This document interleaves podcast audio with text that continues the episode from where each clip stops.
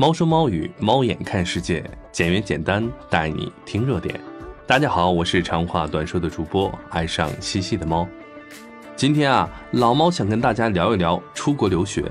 近日，有知名的社会学者、教授称，留学生的人数在大大的降低，主要是因为留学的收益，它的回报率越来越小。有人花费百万回国，月薪到手五千多元；有人是花钱买的硕士，用人单位反应不好，导致职场空间变得小了。以前仅靠混文凭就可以获得的溢价时代终结了，这就是教授的看法。老猫想说的是，教授的说法固然代表了一部分人，但并不是代表所有人。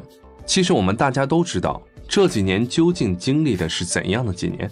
这几年的出国留学的便利性和环境大不如从前，造成成本代价也非常高，这也是其中一部分的原因。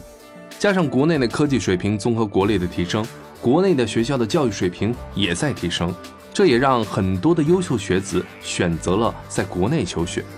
而且留学的人少了，并不是就代表留学的质量就低了。我们的国家虽然在飞速的进步，但我们不可否认的是。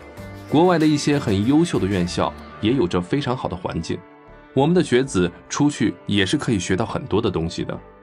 真知真实一定是增强了核心竞争力，所以留学的价值不能单纯的以部分人回国的月薪价值为标杆一概而论。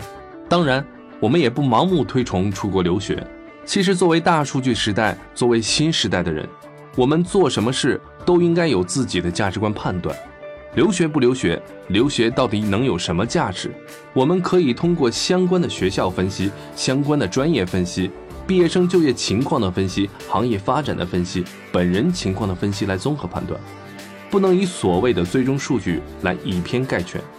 作为成年人，我想我们应该为自己的选择负责，而不是因为网络热点而盲目跟风。